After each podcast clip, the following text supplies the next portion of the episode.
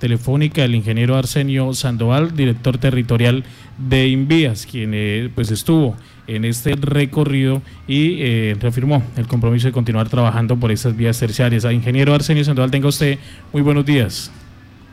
Bueno, muy buenos días. Un cordial saludo para la mesa de trabajo, para todos los oyentes.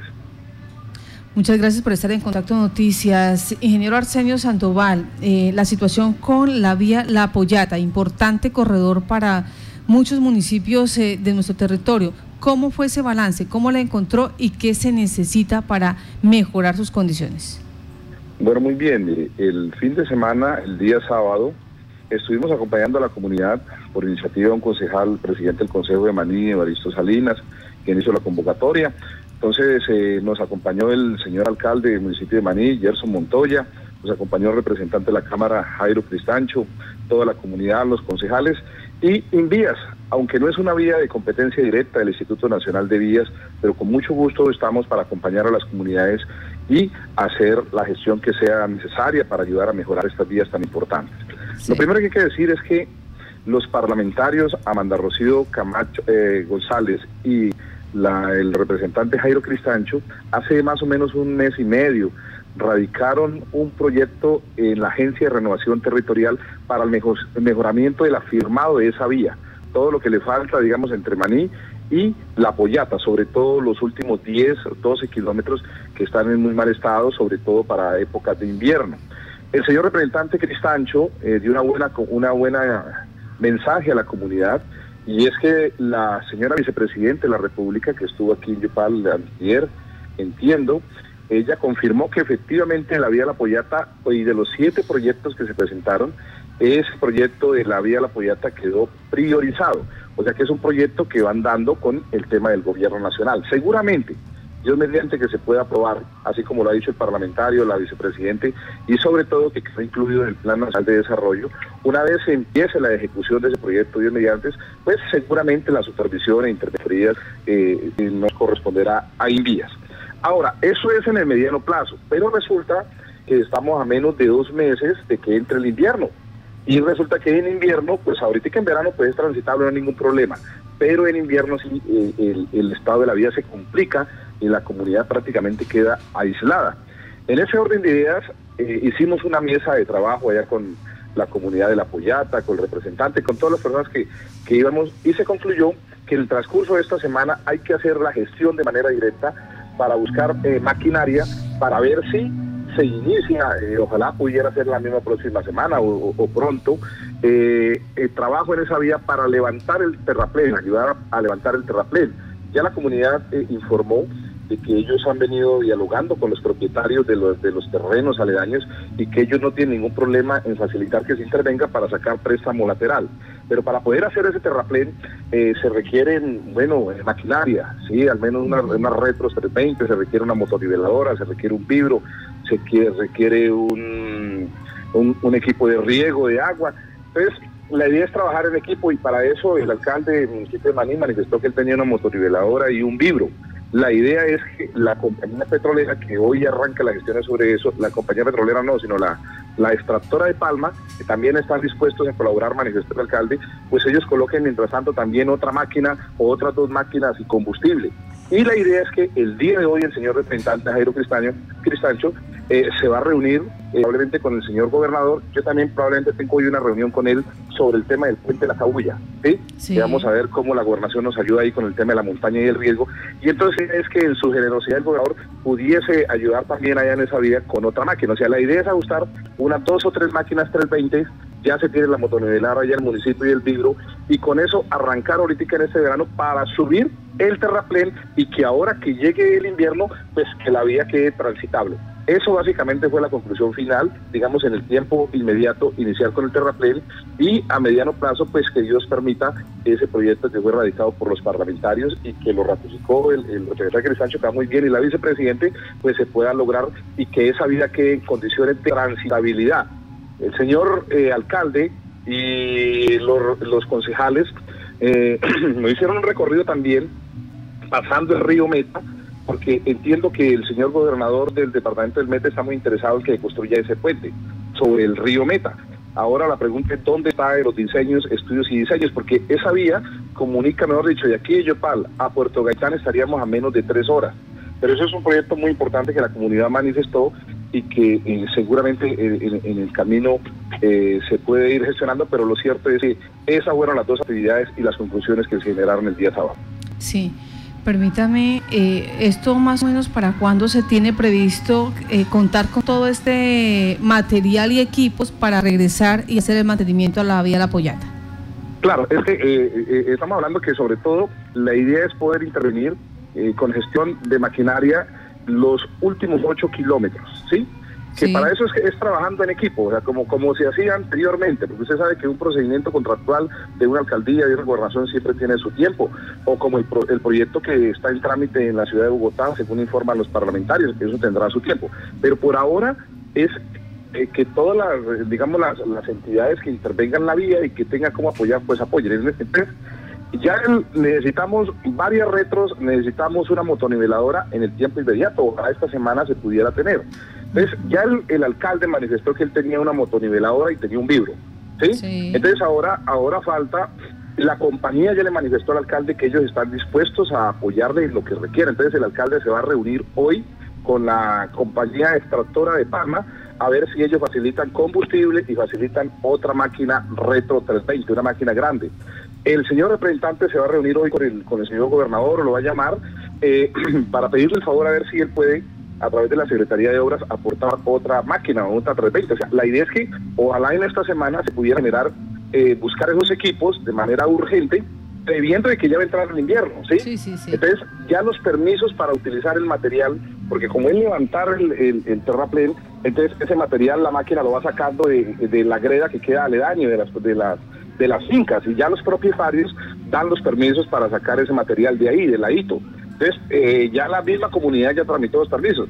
Entonces, si Dios lo permite eh, y, todas las instituciones eh, hacen su respectivo aporte, mejor dicho, un convite entre todas las instituciones, pues la idea es que esta semana ojalá se pudiera tener la maquinaria para iniciar cuanto antes, porque ahí sí no, eso no es con ningún procedimiento contractual, ni es con, mm. no, sino es con la maquinaria para previendo el invierno, Marta, previendo el invierno. Ya vendrán los procesos ya definitivos, que es lo que se radicó en la Agencia de Renovación Territorial y que el representante de la Cámara dio buena noticia, la senadora Amanda Rocío, de que la vicepresidente y en el Plan Nacional de Desarrollo quedó priorizada la vía La Pollata, que eso es una noticia excelente, pero por ahora iniciar con el terraplén, previendo el invierno y que la comunidad pueda transitar ahorita cuando entra eh, las lluvias. Permítame, bueno, muchas gracias por esa información. Entonces, en una semana más o menos, a, más tardar, estarían todas estas entidades y empresas trabajando allí eh, a una sola voz para mejorar esta vía. Pero usted dice, tenemos una reunión hoy con el gobernador para hablar sobre el puente La Cabulla. ¿Qué pasa con el puente La Cabulla? Sí, lo que ustedes saben que en ese momento estamos interviniendo en un puente La Cabulla y hay una inversión de 638 millones. Esa intervención inicialmente contemplaba hacer un, hacer eh, en los estribos del puente, colocar un, un enrocado, eh, en pintar, samblastearlo, o sea, quitarle la pintura, pintarlo, eh, cambiar el, tapete de la placa del puente, repavimentarlo. Resulta que en el diagnóstico que se hizo hubo que cambiar todos los pendolones, que son 38. Los pendolones son esas eh, eh, eh, columnas eh, metálicas que soportan el peso del puente con las guayas existentes, porque estaban en muy mal estado y se están cambiando. Entonces, hubo que utilizar esos recursos en su gran mayoría para eso. Entonces, usted sabe que antes de la montaña, eh, antes del puente hay un riesgo sobre la montaña, ¿correcto? Entonces el Instituto Nacional de Vías y por iniciativa de nuestro director operativo eh, el doctor Juan Esteban, Juan Esteban Romero, él solicitó que, ese adicional se le pudiera más bien dejar para la montaña, o sea, 300 millones de pesos. Entonces, yo que dije, dije, hombre, 300 millones de pesos eh, pues se hace lo que se pueda en esa montaña, pero resulta que la montaña tiene un riesgo antes y después del puente. Usted recordará que antes pues está el riesgo que ya conocemos y después del puente también se ha venido derrumbando y más adelantico fue donde se rombó lo del acueducto definitivo. Entonces, el día, eh, cuando fue? El, el, día jueves, que en, la macro rueda de negocios que se hizo en la Cámara de Comercio, ese día me encontró el gobernador y le dije, gobernador, mire, es para pedirle el siguiente favor. Nosotros tenemos 638 millones en ejecución. Se hizo un adicional por 300, pero pero 300 probablemente no alcanza para hacer una solución definitiva de lo que requiere ese punto, porque ahí se requiere unos estudios de geotecnia, de geología, hay que proyectar un terraceo a la montaña, mejor dicho, quitar el riesgo definitivamente. ¿Por qué, gobernador, usted no nos ayuda en su generosidad hacer los estudios y diseños antes y después del puente de toda la montaña y luego proyectar una obra definitiva a toda la montaña? Y si su merced nos colabora con eso, mejor los 300 millones o 300 y pico del adicional que, que tienen vías, pues para quitar ese riesgo de la montaña, se los incluimos todo al puente, que esos 300 millones en el puente sí se venían reflejados porque nos alcanzaría para terminar de hacer eh, el enrocado en los estribos, nos alcanzaría para zamblastear, pintar el puente, nos alcanzaría para, para cambiar todos los pendolones, nos alcanzaría para repavimentar eh, la carpeta que esté en mal estado del puente. Y nos alcanzaría para que en los accesos al puente, o sea, antes de entrar, usted se ha visto, Marta, que eh, algunos camiones le han pegado a, las guayas en la parte de arriba, por eso tocó colocar una platina, porque los camiones llegan y le pegan, incluso un cable no lo, no lo reventaron. Entonces hay que hacer una, una cosa que se llama unas placas de aproximación y hay que y bajar la rasante para que los camiones pasen con, eh, sin ningún problema antes y después del puente. O sea, esos 300 milloncitos en el puente alcanzaría para dejarlo muy bien terminado lo estructural y estéticamente. Entonces, eso fue lo que le planteé al señor gobernador el jueves y el ministerio no, me parece muy bien la idea y entonces eh, coordinen y ahí llamó a la señorita de la agenda y estoy esperando confirmación ahora para poder reunirnos con él. Si él dice que sí y él a dar la orden con, su, con sus instituciones, entonces yo poder informar al director general de envías, al director de Juan Esteban, el director operativo, para que entonces suspendamos el, tema de intervenir la montaña y más bien arranquemos con más obras eh, específicamente del puente y ya la gobernación eh, que nos ayudara con un estudio general de esa montaña, porque ese es un riesgo y 300 millones no son suficientes. Ahí se requiere hacer todos unos estudios definitivos y, por supuesto, hacer la obra de terraceo o lo que plantea la ingeniería. Es eso, Marta. Pues estaremos pendientes entonces la reunión que usted sostenga con el gobernador de Casanare para ver si se invierten esos recursos en el puente o si toca dejarlos como adicional para el proyecto establecido. Pues, Marta, una cosa final. Sí, es como lo dice el señor gobernador, estamos en el tiempo de Casanare y a partir de ahora es importante trabajar en equipo entre instituciones. O sea, no que por allá envías por un lado, eh, la alcaldía por otro, el departamento por otro. No, si se puede trabajar en equipo y con la buena generosidad del señor presidente. Porque le quiero decir una cosa, Marta, que esto la comunidad no lo sabía. En ese momento del Instituto Nacional de Vías tiene en ejecución 61 proyectos en ejecución en toda la Orinoquia que son proyectos del Plan Nacional de Desarrollo de nuestro presidente Iván Duque, 61 proyectos. Esos 61 proyectos en estos momentos están generando 971 empleos en estos momentos en la Orinoquia, 533 de manera directa y 437 de manera indirecta para un total de 971, lo cual es una bendición de, Dios en estos tiempos de que eh, hay crisis y entonces el señor presidente está interviniendo mucho lo que tiene que ver con vías.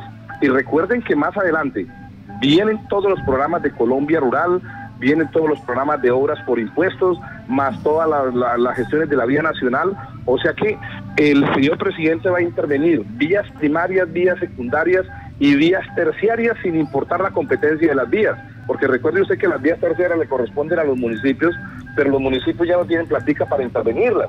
Entonces el señor presidente previendo y hablando de productividad, de competitividad y de regionalización, pues va a ayudarle a los alcaldes, porque imagínense, el alcalde de La Salina no tiene ni, ni, 50 millones para intervenirle en una vía terciaria, entonces ahora se inventaron, eh, se creó el programa Colombia Rural, que la idea es que al menos por cada municipio lleguen cerca de mil millones por año, eh, porque recuerde usted que el señor presidente destinó 3 billones para la red vial terciaria de la nación con la aprobación de la, de la ley de crecimiento económico del año pasado. Entonces, por eso se va a trabajar en equipo y por eso me atreví a decirle al señor gobernador de que pudiéramos trabajar en equipo eh, la intervención de la montaña. Muchísimas gracias, Marta, por la oportunidad. Un saludo a todos. Muchas gracias a usted, ingeniero Arsenio Sandoval, director territorial del INVIAS.